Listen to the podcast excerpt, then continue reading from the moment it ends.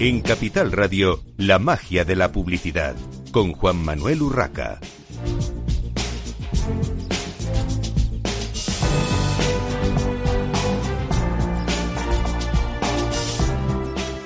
Bienvenidos un viernes más a la magia de la publicidad en Capital Radio. Les habla Juan Manuel Urraca. Hoy tenemos eh, con nosotros eh, a Dimas Jimeno, eh, que es fundador y presidente ejecutivo de Skin Intelligence Investment y expresidente de El Corte Inglés.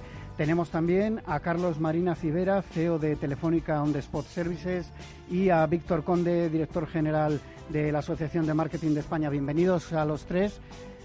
Luego seguiremos con otra entrevista después de la pausa de la publicidad, pero ahora vamos a hablar con Dimas Jiménez y con Carlos Marina de Retail 4.0, de cómo se hace el, marketing y cómo se vende en esta era cada vez más digital, aunque no del todo, ahora nos contarán ellos. Y vamos a hablar también del último libro de Kotler, eh, que precisamente eh, lleva como título Retail 4.0.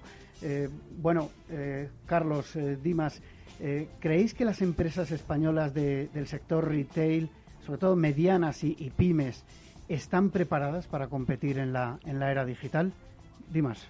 Bueno, buenos días a todos. Muchísimas gracias por, por estar aquí.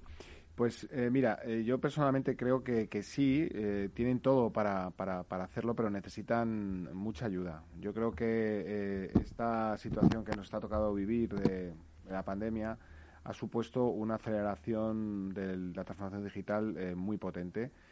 tanto es así que de la noche a la mañana yo creo que han podido pasar hasta cuatro años en el tiempo de, de, transformación y esto te lleva a que hay que correr muchísimo. ¿no? Entonces, preparadas Sí, porque creo que lo tienen todo para poder hacerlo, pero necesitan mucha ayuda, necesitan sobre todo eh, acceder a la tecnología de una manera asequible y fácil y sobre todo hacer que las cosas pasen. ¿no? Entonces, eh, es un sí condicionado.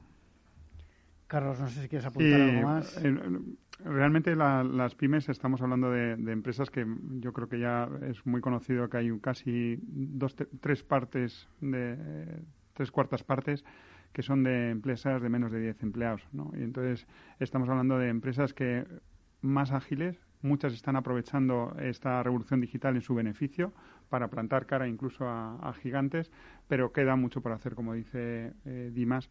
Hay empresas que todavía no están accediendo a, esas herramientas digitales que, les facilitaría ser más competitivos.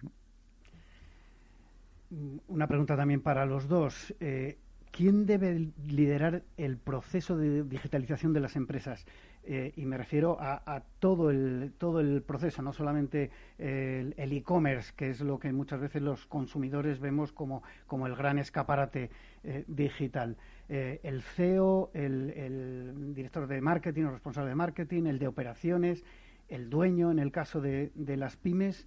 Eh, porque esta es una pregunta que al final tiene mucha importancia para que luego esos procesos se lleven a cabo, ¿no?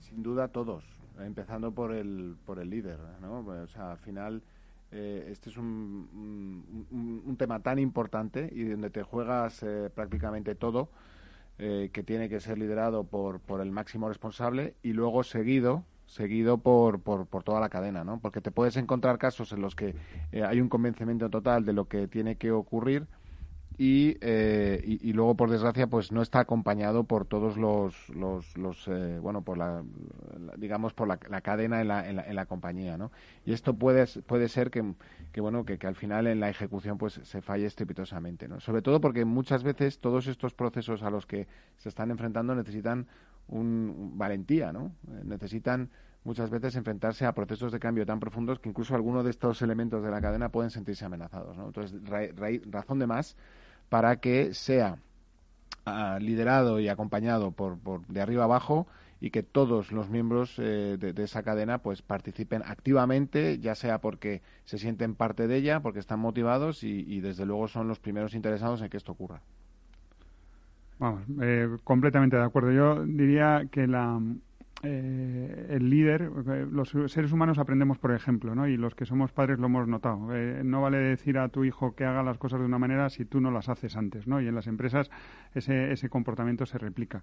el líder, el CEO, el dueño, tiene que creerse de verdad que aquí hay una oportunidad porque eh, también las empresas lo que tienen que entender es que ya no vale hacer lo mismo y hay que asignar recursos, eh, priorizar actividades y eso, eh, lógicamente, el, toda la, cadena tiene que acompañar, pero alguien tiene que liderar y ahí los papeles de los CEOs o de los dueños son vitales. Dimas, por su experiencia, y es una pregunta obligada, como máximo responsable en su momento de una compañía pura de retail como el Corte Inglés, ¿considera que los grandes retailers han entendido al nuevo consumidor? Y no me refiero solo a los más jóvenes, que es el recurso fácil de decir, sí, sí, estamos con los jóvenes. Eh, me refiero al consumidor digital eh, en general. Yo, creo que sí. Yo creo que a estas alturas eh, está perfectamente entendido a ese nuevo consumidor y, sobre todo lo, que hay que hacer. Yo creo que es más eh, una dificultad de, cómo llevarlo a cabo. Mm, hay una máxima que yo creo que cuanto más grande eres y más tiempo llevas en el mercado, más difícil es moverse hacia una eh, bueno transformación de este tipo, ¿no? Entonces yo creo que, que es una cuestión de más de, de, hacer y de ejecutar y de que esa ejecución sea rápida y, y eficaz más que estar convencido de, que esto hay que hacerlo, ¿no? Eh, es más, yo creo que la, eh, como os decía antes, la, eh, esta situación extraordinaria a la que nos hemos enfrentado nos ha puesto todos al límite, ¿no? Y yo creo que se ha demostrado que precisamente estas grandes empresas, cuando han tenido que balancear las ventas y llevarlas al plan online, pues se han visto eh, bueno, pues os han dado cuenta de que tienen que apostar muchísimo más por este canal, porque, porque no se puede pasar de la noche a la mañana eh, y ser digital eh, de repente, ¿no? Yo, creo que esto ha sido una llamada de atención muy, muy seria. Creo que la mentalidad ha cambiado totalmente. Ya, ya estaba cambiando, pero esto ha sido, sin duda alguna, lo, lo ha espoleado mucho más. Y ahora, como digo, es realmente, oye, ¿cómo lo vamos a hacer? Rápido, eh, y, eficaz y al mismo tiempo sin afectar a las ventas, porque estas organizaciones tienen que seguir vendiendo, tienen que seguir, eh, tienen que estar muy centradas en el día a día, en, que sus tiendas y sus, sus grandes centros de, de bueno, pues de, de, ventas, valga la redundancia, funcionen y, al mismo tiempo tienen que empezar a hacer estrategia de verdad, tienen que empezar a invertir en tecnología, tienen que arriesgar a procesos en los que muchas veces los, posiblemente los resultados no van a, no van a ser inmediatos. O sea que es un reto, yo creo que muy bonito, eh, muy desafiante, pero yo creo que, vamos a ver grandes novedades en el mercado rápidamente. Hablando de esas novedades, hace ya unos años que venimos escuchando eh, promesas de un nuevo punto de venta conectado totalmente con el mundo digital. ¿Qué hace falta realmente para que se produzca ese, ese cambio? Porque hemos visto desde la parte de las tecnológicas, digamos, eh, bueno, pues desde los escaparates digitales, los probadores eh, eh, virtuales, probadores digitales en los que, bueno, pues uno llega al probador físico en la tienda y sí, se, se ve mm, su figura con en distintos modelos de, de ropa o de gafas o de zapatillas o zapatos o lo que sea pero son cosas como muy eh, sueltas, por llamarlo de alguna manera. Eh, ¿Qué consideráis que hace falta para que realmente ese punto de venta se digitalice de verdad y sea, digamos, 360, como se dice en marketing, ¿no? Pues eh, realmente lo escuché, se lo escuché a un buen amigo y lo repito siempre que puedo. la barrera principal es el siempre se hizo así. O sea, lo que tenemos que evitar en todas las compañías es caer en el siempre se hizo así. La tecnología es económica, eh, está al alcance de la mano. Eh, tenemos, yo creo que una, una variedad de soluciones para cada uno de los procesos comerciales como no hemos tenido nunca. Eh, lo más difícil y lo que nos estamos dando cuenta que lo más difícil es cambiar los procesos y las tomas de decisiones en las compañías. hay ejemplos. las empresas líderes suelen ser pioneras en esta cosa. Y yo creo que a todos nos viene a la cabeza eh, de quiénes estamos hablando cuando hablamos de muchas de las tecnologías que has mencionado. También hay una parte de que yo siempre digo que eh, solo un ojo adiestrado puede ver cómo se está implantando la tecnología en, en, muchos de estos sectores. Muchas veces no es tan visual como nos lo imaginábamos. Yo cuando veía Blade Runner en el 2019 pensaba que los coches iban a volar Luego en el 2019 los coches no volaban, pero había coches eléctricos, había mapas que te guiaban que no era tan espectacular, pero sí que es verdad la tecnología estaba ahí. ¿no? Yo creo que nos está pasando lo mismo con la digitalización del punto de venta. Está habiendo muchísima tecnología para optimizar logística, eh, gestionar stock, eh, repositorios únicos de producto, que está afectando de verdad en la competitividad de las empresas, pero que no es tan espectacular como, como pensábamos. Bueno, vamos a, hablar un poquito del libro, de este Retail 4.0 de Philip Kotler y Giuseppe Stigliano. Eh, cuando en el libro se habla de estrategias, de que las estrategias de marketing tradicional ya no dan resultado, ¿a qué creéis que se refieren en concreto? Porque esto es demasiado ambiguo, demasiado generalista. ¿Y cuál es ese modelo nuevo eh, que, debe mejorar la experiencia del, cliente? Bueno, eh, yo creo que a lo que se está refiriendo es que no puedes seguir haciendo lo que llevas haciendo hasta, hasta ahora. ¿no? Yo creo que ha, habido un cambio tremendo a todos los efectos desde el punto de vista de cliente, de mercado, de operadores eh, y sobre todo del, tema digital. O sea, hoy en día todo se puede comprar eh, a través de una página web. Y cuando digo todo es todo. Y, lo que es peor, cada vez para estos players, cada vez es más eficaz, cada vez es más rápido y cada vez la, experiencia de compra es mejor. ¿no? Entonces, como esta realidad no puede ser eh, obviada, eh, está, está obligando a los retailers tradicionales y a ese concepto de retail a moverse muy rápido porque le han cambiado la foto, ¿no? Entonces esto al final es utilizar la frase mítica de eh, cambiar todo para no cambiar nada, ¿no? Yo creo que tienes que plantearte que ese nuevo cliente se quiere relacionar contigo de otra manera, que, que, ya todo empieza por el móvil y que luego es verdad que, que si entiendes todo esto y pones tus establecimientos y tu eh, red de tiendas y organización al servicio de, entender a este nuevo cliente y esta nueva forma de comprar, tienes muchísimo que ganar. ¿no? E, este es un poco, yo creo, a lo, a lo que se refiere. Y ahí utiliza pues cosas muy concretas como primero sé valiente, ¿no? Ha llegado el momento de tomar decisiones, no puedes estar parado. Eh, bueno, sé uniforme, tienes que no puedes tener dos estrategias. Ya no vale ser físico por un lado y ser digital.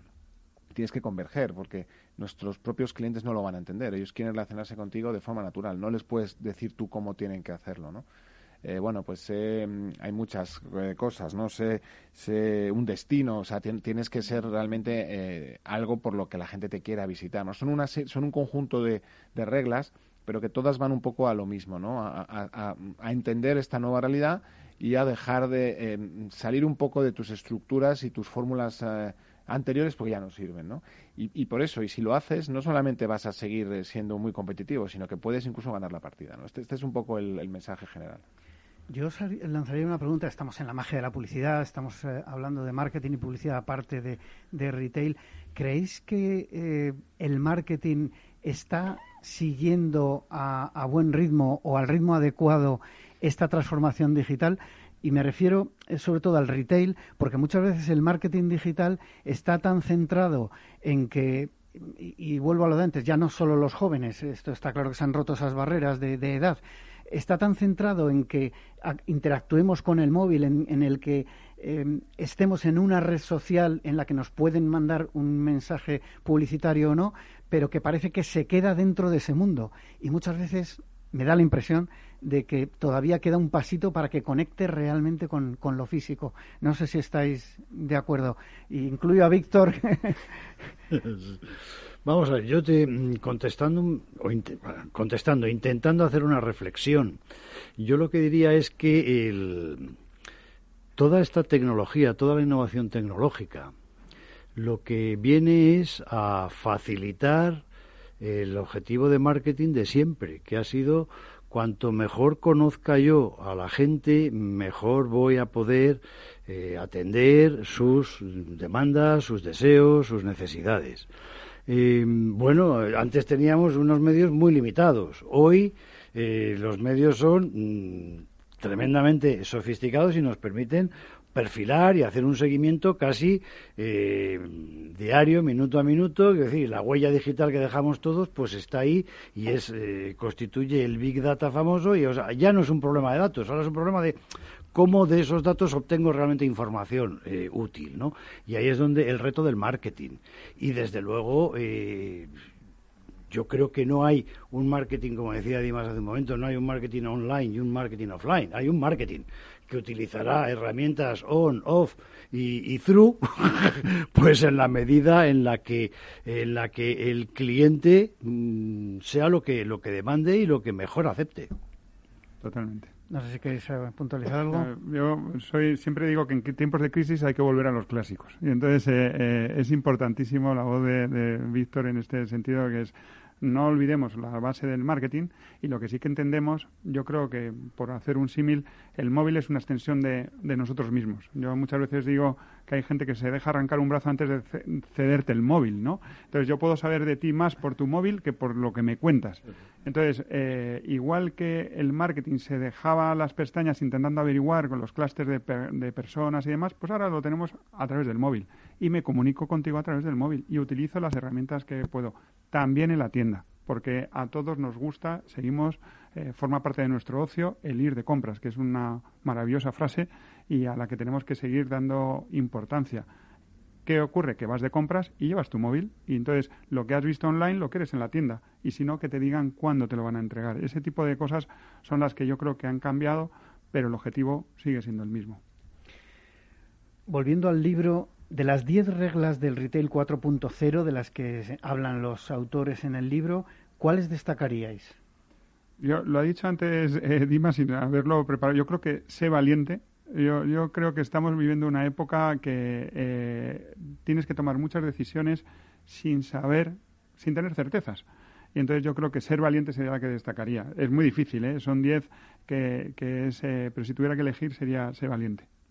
Dimas, no sé qué destacarías tú. Yo, exacto, las 10 son muy acertadas, pero seguramente eh, la de ese uniforme eh, es muy importante. O sea, yo creo que lo comentabais ahora mismo vosotros. ya no vale tener distintos enfoques. Esto es, se acabaron, o sea, esto ha supuesto que las barreras físicas se han derrumbado.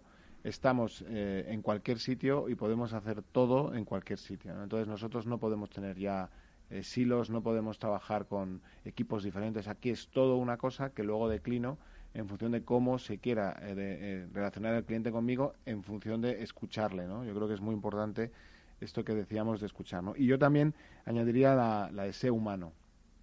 Hay, hay veces que pensamos que la tecnología lo que hace es que nos, nos vuelve como si fuéramos todos unos autómatas, ¿no? Y nos, yo creo que no. Cuando está bien utilizada, cuando realmente cumple una, una función y, se convierte en innovación real para, para en definitiva, eh, mejorar algo o es cuando realmente puede pasar a ser todo lo contrario, es puede potenciar muchísimo más eh, el, lado humano, que por ejemplo que nuestros vendedores eh, se conviertan en verdaderos vendedores y no se dediquen a estar constantemente haciendo cualquier cosa menos relacionarse con el, con el cliente.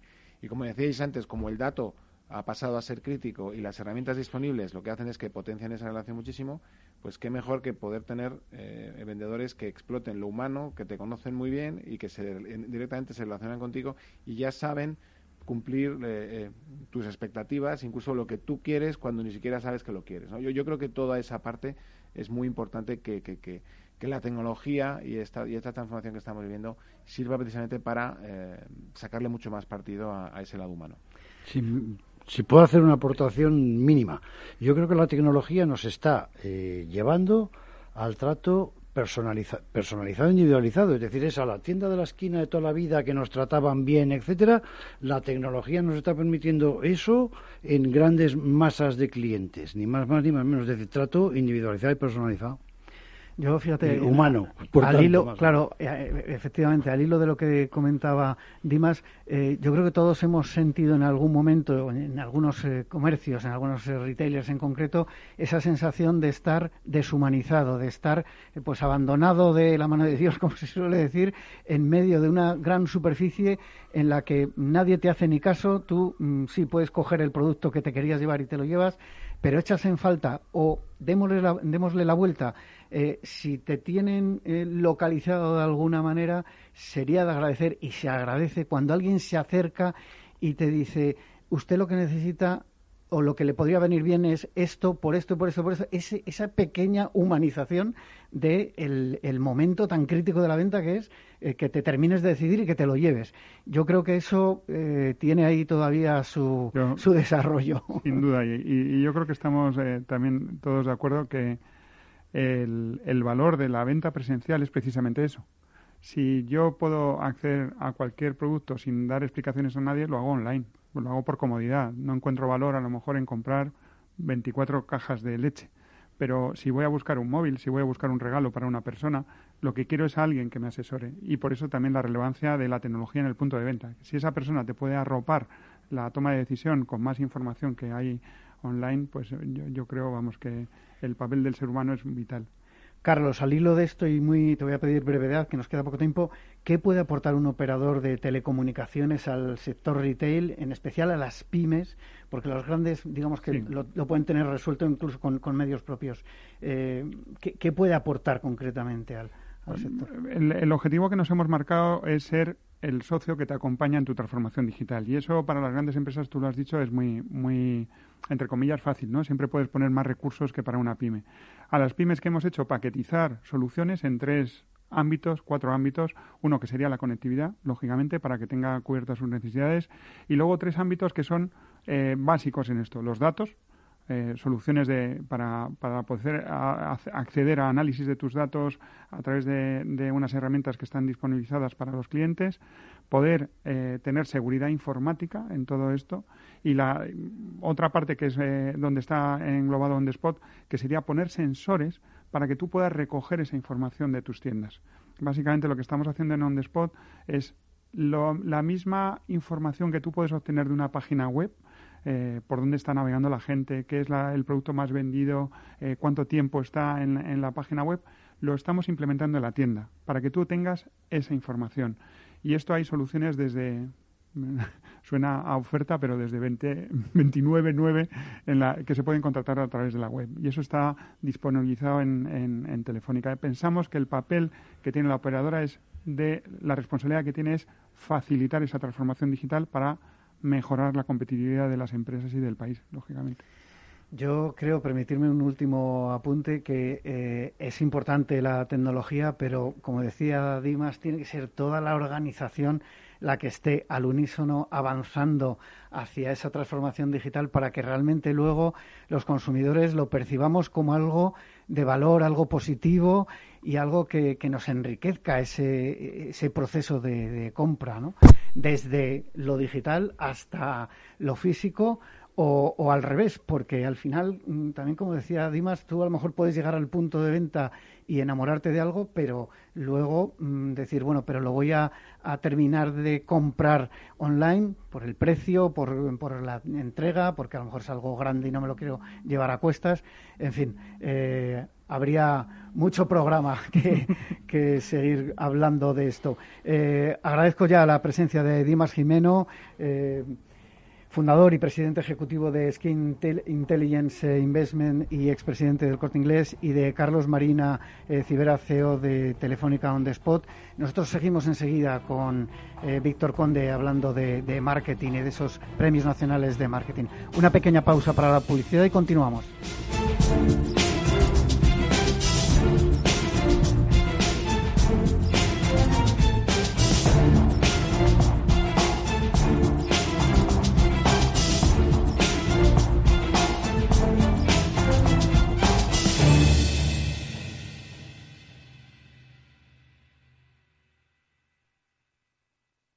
Si no tuvieras beneficios invirtiendo tu dinero, ¿te cobrarías?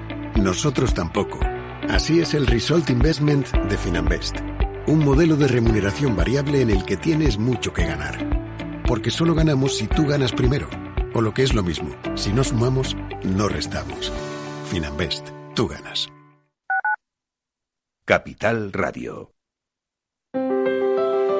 Si te gusta la cocina gallega de siempre, en el Mesón Gallego 1 y el Mesón Gallego 2 encontrarás los mejores pescados y mariscos de las costas junto a recetas de la Galicia interior, además de las carnes de Sanabria y los mejores embutidos de Zamora y nuestra terraza. Te esperamos en la calle Muller 35, teléfono 91 579 3623 y en la Plaza de la Remonta 13, teléfono 91 579 0769. Una recomendación del programa gastronómico Mesa y Descanso. Gráficas Naciones. Más de 50 años de experiencia en el sector de las artes gráficas. Apostamos por la última tecnología tanto en impresión offset como en digital y gran formato. Realizamos todo tipo de impresión. Tarjetas de visita, folletos, libros, vinilos, decoración y montaje de stands. Más información en el 91 629 2145 o en gráficasnaciones.es.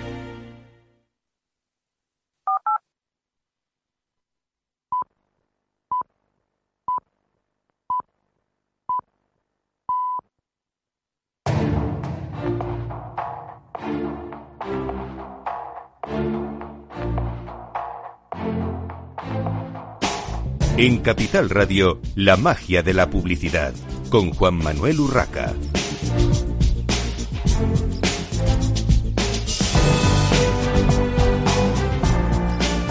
Continuamos en la magia de la publicidad en Capital Radio. Les habla Juan Manuel Urraca. Continuamos, como decía antes de la pequeña pausa para la publicidad, con Víctor Conde, director general de la Asociación de Marketing de España. Y con Víctor vamos a hablar de eh, los premios nacionales de marketing que se entregaron el pasado día 17 eh, y que por circunstancias no hemos podido comentar antes en esta mesa, pero de lo que estoy encantado porque aparte de haber asistido físicamente al evento, creo que fue un, un éxito y que bueno los, los, los ganadores de, los premios eh, evidentemente eran grandes merecedores, grandes merecedores. Bueno, para empezar, eh, eh, Víctor, antes de entrar con la lista de premiados y tal, eh, cuéntanos desde vuestro punto de vista como organizadores de la gala, cómo fue esta gala y, cómo fue en cuanto a participación, la seguridad. sanitaria, que creo que fue un punto importante y bien resuelto, y el espacio, que me pareció perfecto. Sí, bueno, pues te, cuento. Yo creo que ha sido la gala más difícil, más complicada de las 12 que llevamos, ¿no? Organizadas con los Premios Nacionales de Marketing.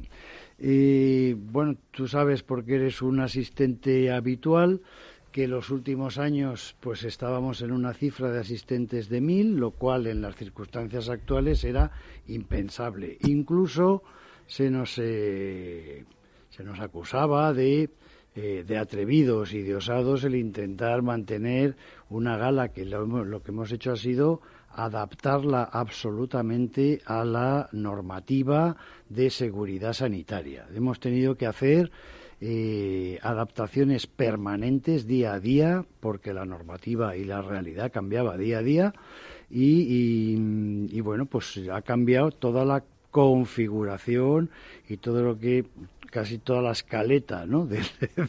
del propio evento, con eh, primero limitando el aforo, como no podía ser de otra manera. Además, la climatología se presentaba adversa con amenaza de lluvia, que luego efectivamente se cumplió, lo cual nos hizo que tuviéramos que hacer todo el desarrollo en interior cuando nosotros habitualmente eh, combinamos interior y exterior en esta gala, ¿no? es decir, todas esas circunstancias pues hicieron que efectivamente extremando las medidas de seguridad y con la eh, inestimable ayuda de la productora de, de, Q y de em, y de el hospedador, por así decirlo, Zalacaín La Finca, que ha estado em, volcado o sea, absolutamente volcado en todo este tema, pues conseguimos mm, llevar a cabo un evento con 250 personas presenciales y con una sensación máxima de seguridad. De eso, de eso doy fe, Víctor. Fue, fue resuelto muy bien ese tema de, mm. de sanitario, digamos, de la seguridad. Mm. Bueno, vamos con, con los premiados. Eh, me, voy a saltar un poco el, orden porque eh, para mí fue un placer, aparte de, encontrarme físicamente con, con él, que recibiese el premio Jaume Alemani, director de marketing y comunicación y exportación en Estrella Damm.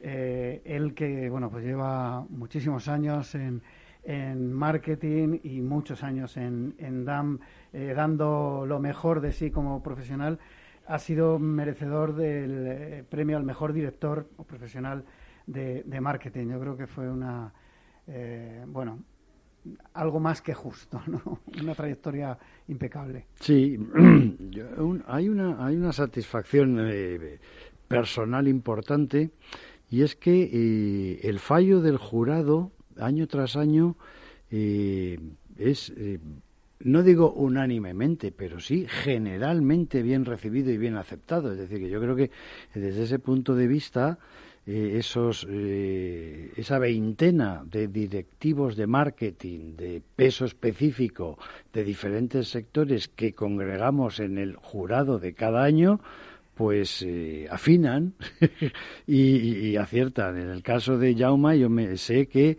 le hizo además una especial ilusión, estaba encantado porque no solamente eh, retiró su premio a título profesional individual, sino que además eh, tuvo la oportunidad de retirar otro premio eh, en otra categoría. Bueno, vamos a repasar, si te parece, mm. Víctor. bueno, los ganadores en sus distintas categorías son en marca. Son Museo del Prado es el primer el primer ganador, el primer premio. Y luego estaban La Liga y Uber. En innovación. Pues el primer premio se lo llevó Tanqueray Flor de Sevilla. Y segundo y tercero fueron Mau 00 Tostada e Iberdrola. Hmm. Después tenemos el eh, premio de marketing social. Sí, en marketing social es la que, a la que yo me refería anteriormente, es donde el primer premio lo ganó también Estrella Damm. Y segundo fue Samsung y tercero Fundación La Caixa. Después tenemos eh, una eh, categoría, digamos, especial, como es Startups y Pymes, en la que el ganador... En la que el ganador fue eh, Top Photo Talent Show, y, luego segundo y tercero quedaron Jeff y Fine Network. Bueno, y pasamos ya a la parte de internacionalización, eh, internacionalización LATAM de empresas españolas. Ahí el primer premio se lo llevó Banco Santander, y si quieres digo yo también el segundo y el tercer. El segundo fue Jeff y el tercero Bimba y Lola. Y en internacionalización LATAM para empresas latinoamericanas específicamente. El ganador fue Aeroméxico. Eh, y luego en segundo lugar Cerveza Andina y en tercero Oncosalud. Bueno, además de estas categorías, eh, lógicamente eh, se revelaron los nombres de los ganadores al eh, Premio Nacional de Marketing en cuanto al líder empresarial impulsor del marketing. Eh, aquí yo me llevé una sorpresa, pero cuéntanos quién fue el ganador. Bueno, el ganador fue el, presidente ejecutivo de Telefónica, José María Álvarez Payete, un poco por todo lo que está impulsando dentro de esa gran empresa eh, todo el enfoque cliente, el enfoque marketing, etcétera, que es lo que siempre intentamos eh, intentamos reconocer y premiar. Es decir, a un líder empresarial que eh, crea que el marketing es básico y lo mm, lleve a la práctica en todos y cada uno de los departamentos y áreas de su empresa. Yo creo que como líder empresarial indiscutible, decía lo de mi sorpresa personal, porque eh, por desconocimiento, evidentemente, no conocía eh, tanto esta faceta impulsora del, del, marketing del señor Álvarez Payete, pero, en fin, eh, como tú decías, el jurado está perfectamente capacitado de sobra para fallar un premio de estos y, evidentemente, conocen mejor que yo la trayectoria de, del señor Payete, Álvarez Payete. Bueno, y después tenemos el eh, Premio Nacional de Marketing, que también es para una empresa, ha sido para una empresa muy reconocida y yo creo que, que ha hecho un esfuerzo ímprobo en los últimos años. Cuéntanos. Eh, desde este año le hemos cambiado el nombre a este premio y ahora es el Gran Premio Nacional de Marketing, para que, porque todos son premios nacionales, bueno, pues este es el Gran Premio Nacional de Marketing y este año pues ha recaído en una empresa pública, con lo cual es, eh, bueno, eh, llamativo, ¿no? Pero ha sido Correos. Yo creo que todos somos conscientes de la enorme transformación, la enorme evolución que ha experimentado eh, la empresa Correos, eh, que hace mm, tres, cuatro años pues se dedicaba a mm, enviar cartas de un sitio a otro y ahora es una empresa de servicios, de todo tipo de servicios, de paquetería, etcétera, etcétera, pero con un nivel además de digitalización también más que, más que importante y han tenido que hacer también un cambio de mentalidad y máxime en una empresa pública donde suele haber más resistencias para realmente poner al cliente en el centro de, su operativa. Bueno, eh, Víctor, esto a mí me encantó porque creo que, es muy merecido también. El jurado de los Premios Nacionales de Marketing hizo un reconocimiento especial al sector de la hostelería. Cuéntanos cómo, cómo, se, cómo se cocinó esto. Mira, em, son los premios estos em, se tenían que haber celebrado en el mes de junio, no pudieron celebrarse por el tema del confinamiento y mm, lo que se analiza fundamentalmente era el año 2019, pero hubiéramos eh, tenido una venda en los ojos si no hubiéramos sido conscientes de la realidad que estaba viviendo España, por tanto, todas las empresas, el marketing, absolutamente todo. Y nos parecía que eh, teníamos que hacer un reconocimiento especial.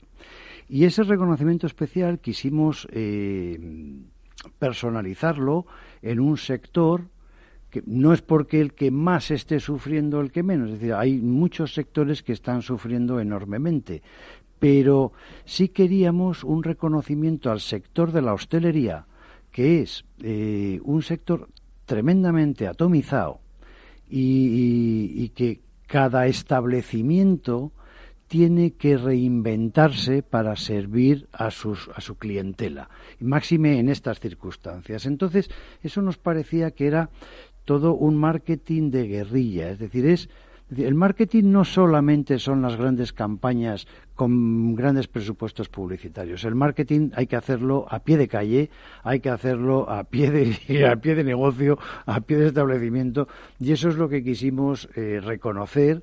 Eh, lo personalizamos en la eh, Federación Española de Hostelería eh, que eh, agrupa a más de 300.000 empresas, que no es ninguna tontería. Se, dice pronto. Que no es ninguna tontería y que eh, supone un PIB cercano al 7% del PIB nacional.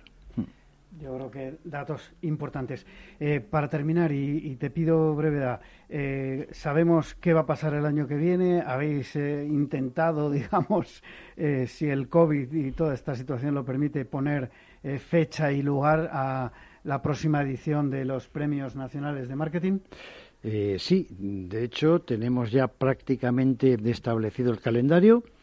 Y la intención es recuperar el mes de junio, que era nuestro mes eh, clásico para la, gala de premios, y veremos a ver cómo se desarrollan los acontecimientos. Pero en principio nos gustaría poder convocar esta nueva edición, ya la decimotercera edición de los premios, y tenemos como fecha de convocatoria el 19 de noviembre donde se dará a conocer un poco todo, fechas y todo el calendario de, esta nueva edición. Muy bien. Pues, eh, Víctor, como siempre, te agradezco eh, tu presencia hoy en el programa y nosotros eh, continuamos. Tenemos ya al teléfono a César García, socio y director general creativo de Señora Rasmor. Bienvenido, César. Hola, buenos días. Bueno, te hemos tenido un, ratito, porque se, ha alargado, se han alargado las entrevistas anteriores, un ratito al teléfono, pero espero que, sea para bien. Eh, bueno, señora Rasmor cumple 20 años. Eh, César, la pregunta obligada es, ¿cómo han sido esos, esos 20 años? Uf, pues han sido, como dice el Cholo, partido a partido. Nunca hemos sido, nunca hemos sido conscientes de, ostras, cuánto tiempo, sino es cada día sorteando, surfeando una ola nueva, una dificultad nueva, eh, una ilusión nueva. Y pues en general, si te digo que nos ha ido mal, pues, eh, pues nos insultarán, porque, hombre, no quejéis vosotros precisamente. Pues no, pues eh, con, adversidades, con momentos difíciles, pero en general absolutamente eh, satisfactorios. Hemos, eh, en términos generales, siempre hemos contado con el reconocimiento o, o el respeto del sector desde el segundo uno, y eso la verdad es que es muy difícil. Bueno, cuéntanos un poco eh, quiénes fueron los orígenes, ¿no? Quiénes fueron los fundadores de, Señora Rasmor y, también si siguen en activo, ¿no? Porque este sector que es tan cambiante y, a nivel de profesionales ha tenido unos movimientos increíbles. Yo creo que casi nadie está donde estaba hace 20 años. No sé si es el caso de, de Señora Rasmor, aparte de mi amigo Miguel. Cuéntanos. Bueno, pues prácticamente todos. Eh, pues el señor Erasmore eh, nace en septiembre de 2000 con eh, Miguel García Vizcaíno, Roberto Lara y Marta Rico. y, en, y en febrero nos incorporamos Eva, Eva Gutiérrez, la actual CEO, y yo de los cuales pues estamos todos exactamente igual y vamos y, prácticamente el 90% de la gente que, que estaba en ese momento, por ejemplo, Marta Palencia, que era una ejecutiva de cuentas y ahora es directora general de la agencia. Eh, no está Roberto, uno de los socios fundadores, que él ha montado Sius y Ciranos y le va muy bien. Y, bueno, pues y, es, comenzó en un pisito en la Gran Vía cuando todas las agencias estaban en edificios inteligentes, eh, a las afueras, son sitios así pintones de Madrid. Pues se decidió estar bastante cerca, todo el mundo venía de multinacional eh, con lo cual estaba todo el mundo bastante eh, breado de imposiciones, de, ataduras, que eh, al fin y al cabo eh, son una pérdida de, dinero y de efectividad para los clientes y era pues se monta esto para poder hacer esa publicidad que sale de las tripas, no que sale del corazón y la que le gusta a la gente. Entonces, para eso era muchísimo mejor estar ligado al corazón de Madrid, que es la Gran Vía, donde ves especímenes de todo tipo, que, es lo que es Madrid, y bueno, y, a la hora el, nombre es una historia curiosa porque... sí, te iba a preguntar por el nombre porque lógicamente mucha gente, eh, sobre todo muchos oyentes de la magia de la publicidad, de, agencias, de anunciantes, conocerán señora Rasmor seguro, pero no todos eh, el origen de ese, de ese nombre. Cuéntanoslo. Pues mira, originalmente la señora Rasmor era el personaje de una campaña que hicimos cuando estábamos en tiempo BBDO en los 90. Eh, tal vez fue la primera campaña interactiva que se hizo en nuestro país. Eh, y con el mérito de que prácticamente no existía Internet. Entonces era un anuncio, era una campaña de Pepsi que tenía tres finales diferentes, que salía una señora mayor, una viejecilla que decía buenos días chicos, y le decían buenos días señora Rusmore. El anuncio siempre empezaba igual y la, protagonista pues era una ancianita. Entonces, eh, esta señora paradójicamente es, eh, era Dolores Goodman, Dodie Goodman, que es la actriz que todos recordamos como la eh, directora del Instituto de Gris, la que hablaba así por el por el microfonillo a, los estudiantes y se y, se indignaba con, los malos comportamientos y tal.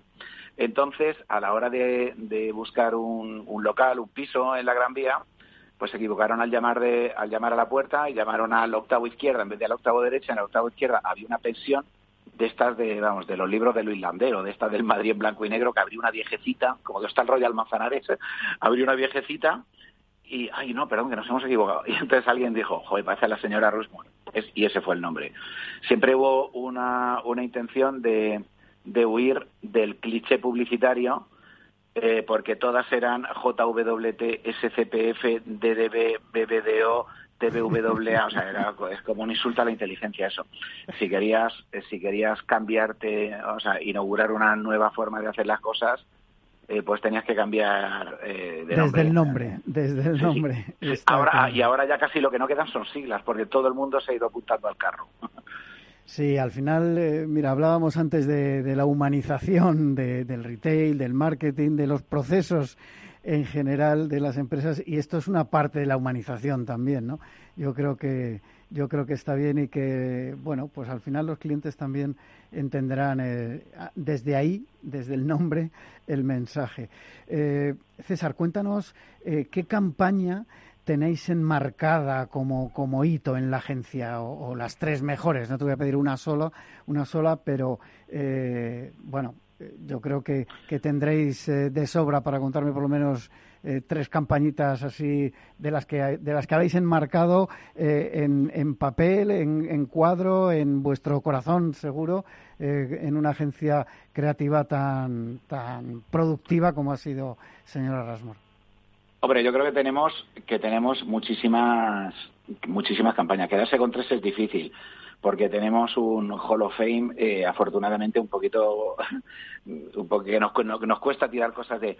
Pero sí que creo que eh, si en vez de campaña hablamos de continuidad, de, creación de una marca o de, o de, darle un impulso muy fuerte a una marca, nos, eh, yo creo que estaríamos en el, Atlético de, el Atlético de Madrid, pues desde el añito en el infierno, papá porque somos del Atleti, etcétera, en fin, estoy, hasta la última, que la canción de de Leiva y Sabina, de partido a partido, eh, pues eh, también la, pues la creación del, del, momento gordo de Aquarius, pues con los visionarios, eh, el ser humano es, es maravilloso y es impredecible, y pues eso, con, pues con los visionarios, con, con Don Justo, el hombre que levantaba las catedrales, con los locos desde que emitían en una desde Radio Colifata en Buenos Aires eh, etcétera. Y la tercera, eh, pues tal vez ING, que llevamos una relación con ellos de 18, 19 años eh, y de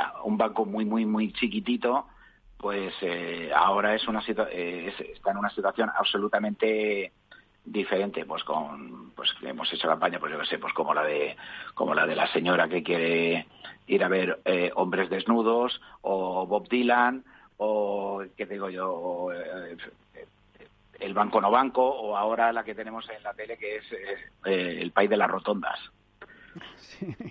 Fíjate, eh, César, que eh, yo no soy futbolero, como suele decir, no soy aficionado al fútbol, y sin embargo, aquella campaña famosa del año en el infierno, eh, bueno, pues eh, la recuerdo. Eh, no recordaba, fíjate, hasta que empecé a preparar la entrevista, no recordaba que era Kiko Narváez, el, el, jugador. Sí, sí recordaba su cara, digamos, pero al no ser aficionado no, no recordaba el nombre. Pero la, la campaña, evidentemente, la recordaba. Y otras, otras muchas, como has comentado, que no solo han sido eh, grandes creaciones, sino además merecedoras de, de unos cuantos premios, que eso eh, siempre está bien, reconocer, como hablábamos antes con Víctor Conde eh, sobre los premios nacionales de marketing, pues reconocer la labor de, de las agencias creativas en España, que tenemos muchas y buenas, y, y una de ellas, por supuesto, señora Rasmor. César, ¿A qué retos os enfrentáis eh, con el nuevo panorama? Y ya no solo me refiero a lo económico, sino eh, también con, los cambios en, la forma de, digamos, de, contacto de los consumidores con las empresas por lo digital y porque, bueno, pues eh, todo está cambiando muy rápidamente, ¿no? ¿Qué retos os encontráis ahora mismo? Sí, pero tampoco tenemos tanta sensación de catarsis nosotros, digamos, desde, desde la cocina. ¿eh? Eh, pues claro, pues las cosas van cambiando, pero muchas veces también somos nosotros los que estamos impulsando que las cosas cambien, eh, porque de repente pues nos inventamos un nuevo formato o nos inventamos una nueva forma de acceder que en la que nadie había pensado antes. Es decir, por ejemplo, lo del Atleti, valga el símil, con lo de un añito en el infierno, ningún equipo de fútbol nunca había hecho marketing, jamás y, el Atleti es el primero que comienza a hacer anuncios a, transmitir valores de imagen. Ahora ya son todos eh, prácticamente los que lo hacen y tienen su anunciante para campaña de abonados. De la misma forma, en cuanto a la digitalización, etcétera, etcétera, es que nosotros siempre se lo hemos llevado bastante bien. De hecho, eh, yo recuerdo, eh, pues hace un montón de años, cuando, cuando lo digital, así entre comillas, comenzaba, todas las agencias tenían, eh, crearon su división digital, pero digamos como, eh, o sea, si la agencia era mm, ta, ta, ta, pues eh, eh, tenía otra que era Tatata Interactive. Eh, y, es, verdad, una época. Todo, todo, lo hicieron, todo lo hicieron como eh, empresas paralelas que luego competían por, por la cuenta de resultados, etcétera, etcétera. Y nosotros desde el segundo uno, también, sin, sin que nadie lo hubiera hecho antes, dijimos, mira, esto nunca vamos a hacer señora Rusmore digital, ni interactive, ni nada de esto. Eh, todo va a ser desde dentro. Y entonces, pues lo que hicimos fue incorporar a equipos eh, y, nada, y todo desde, desde señora Rusmore. Los, los clientes nunca quisieron tener 17 interlocutores, quieren tener uno y que con independencia del medio. Es como que hubiera una agencia especialista en cuñas, es ridículo. Y ahora pues todo se hace de forma absolutamente híbrida. Por ejemplo, yo soy director general creativo, pero yo soy redactor y hago campañas. Y mi compañero, el director de arte y director creativo, es Ezequiel, Ezequiel Ruiz, que es el Head of Digital de la agencia. Quiero decir que es que eh, es que todo está todo está dentro ya al final hay que dar valor a, la creatividad pura, ¿no? Yo creo que, eso es uno de vuestros valores quizá eh, más importantes o el más importante, el, crear desde cero, eh, ser creativos per se y luego eh, plasmarlo evidentemente en las campañas. pregunta obligada, César, ¿se hace la publicidad como antes desde el punto de vista creativo? estoy hablando. Te voy a pedir brevedad, que no nos queda mucho tiempo. No, creo que es extraordinariamente más difícil. Eh, yo no sé si es por las redes sociales y que todo el mundo tiene, voz o no sé por qué, pero hay como una oleada. Eh, decir, con el humor, por ejemplo, es extraordinariamente difícil hacer una campaña de humor, porque el humor, por definición, es retorcer la realidad, caricaturizar algo y automáticamente hay un colectivo de, caricaturizados siempre. Eh, eso por un lado. Y luego por otro, porque las agencias se componen de muchísimas más personas para poder llevar cada cuenta y los fees, la retribución a las agencias ha ido menguando y eso, eso sí que es bastante importante. Ese es el mayor reto, ¿eh? más que adaptarse a los nuevos formatos y tal, porque los nuevos formatos, si en realidad los estamos creando nosotros. Pero eh, al final lo que me estás diciendo es que básicamente os ha constreñido, digamos, esa creatividad, eh, la parte económica, el, que todo el mundo quiere más por menos, más creatividad por menos dinero. No, eso no lo afecta, no, no afecta a la creatividad porque no necesitamos la vida para trabajar con mucho menos presupuesto.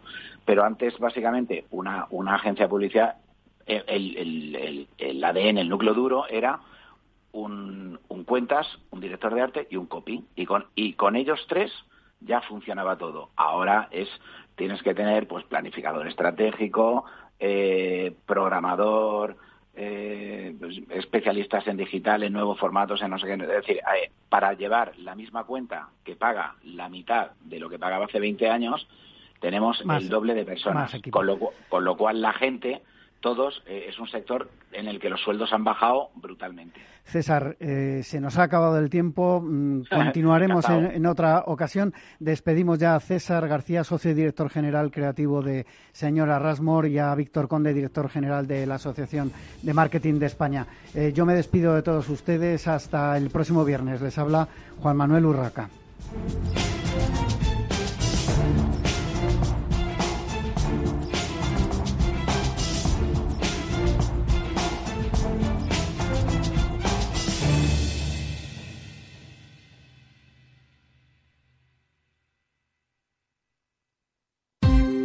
Ya no estamos en la era de la información, estamos en la era de la gestión de los datos y de la inteligencia artificial.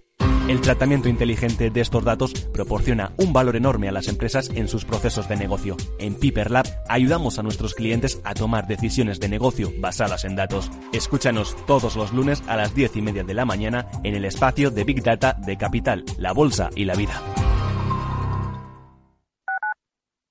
Capital Radio Madrid 105.7 Disfruta de la mejor cocina gallega en Montes de Galicia. Todo un clásico moderno en el barrio de Salamanca. Disfruta de la variada dieta atlántica, de las mejores carnes y pescados tratados con respeto y transparencia y regados con una de las mejores bodegas de la zona. En grupo, en familia o en pareja, Montes de Galicia te ofrece el espacio perfecto en cada ocasión. ¿Sabes cuál es el mejor dial para escuchar Capital Radio?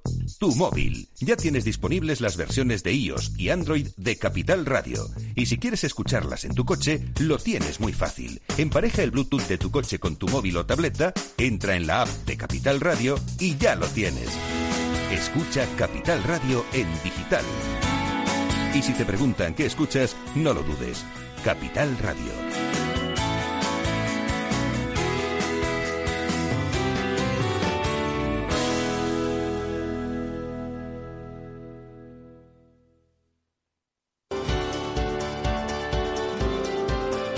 Capital Radio. Aportamos valor. ¿Desde cuándo tiene efecto la suspensión? Cuando exista fuerza mayor. En caso de fuerza mayor, desde la fecha del hecho causante de la fuerza mayor. Por ejemplo, desde que la actividad de la empresa se suspenda por orden de la autoridad sanitaria en el marco de la crisis del COVID-19.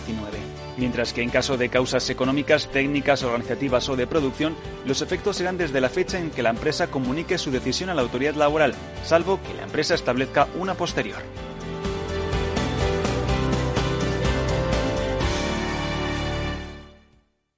Nos gusta que las personas tengan opinión propia. Quienes aquí hablan también expresan su propia opinión. No representan la opinión de Capital Radio.